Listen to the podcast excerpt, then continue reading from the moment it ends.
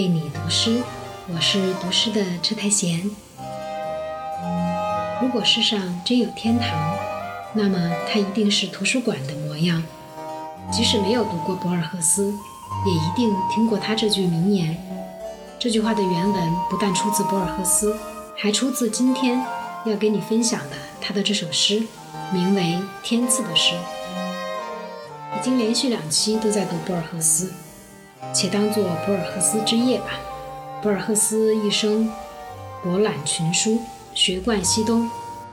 他的作品往往不拘泥于阿根廷和拉美，而是发生在世界各地。他自述从父亲的藏书中受到的教育比学校还多，认为书是人类所有发明中最令人惊叹的东西。书籍是记忆和想象的拓展。这首关于天赐的诗就是有关书籍。从诗的内容不难看出，写这首诗时，博尔赫斯已至晚年，双目失明，大概是灵感突至而作，所以取名《天赐》。其实他有两首诗都叫这个名字，正如他有两首都叫迷宫的诗一样。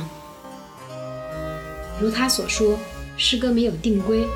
仿佛在暗中行走，犹豫又大胆。请欣赏关于天赐的诗，看博尔赫斯将在暗中把我们引向何处。关于天赐的诗，博尔赫斯。上帝同时给我书籍和黑夜，这可真是一个绝妙的讽刺。我这样形容他的精心杰作，且莫当成是抱怨或者指责。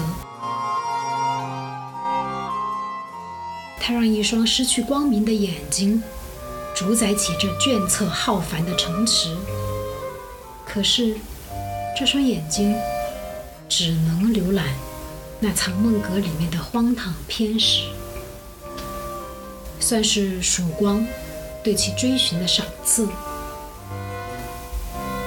白昼突然奉献的无数典籍，就像那些毁于亚历山大的晦涩难懂的手稿一般玄秘。有位国王傍着泉水和花园，人可受饥。那盲目的图书馆，雄伟幽深。我在其间奔忙。却漫无目的。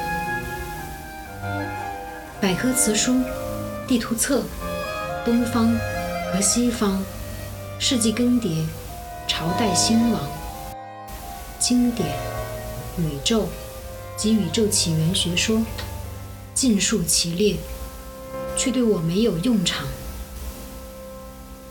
我心里一直都在暗暗设想：天堂。应该是图书馆的模样。我昏昏然、缓缓将空幽勘察，凭借着那迟疑无定的手杖，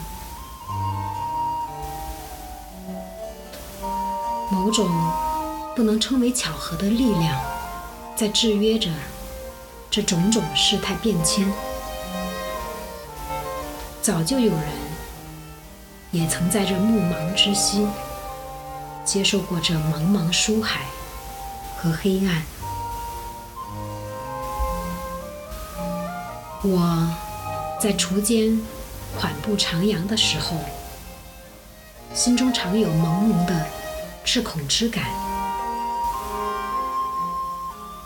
我就是那位死去了的前辈，他也曾像我一样。踽踽蹒跚，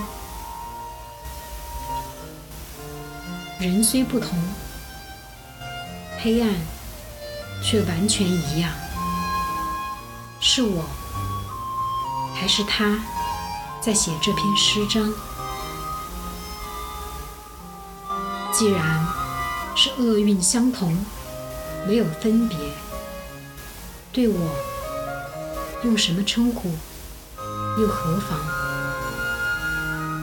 格罗萨克，或者是博尔赫斯，都在对这可爱的世界瞩望。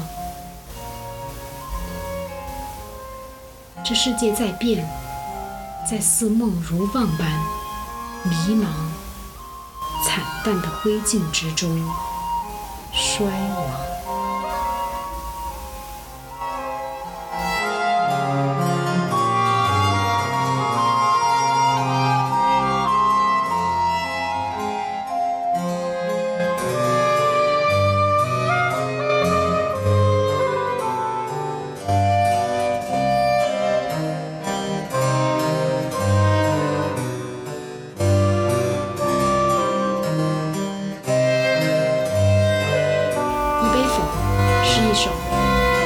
的这首关于天赐的诗，你有何理解？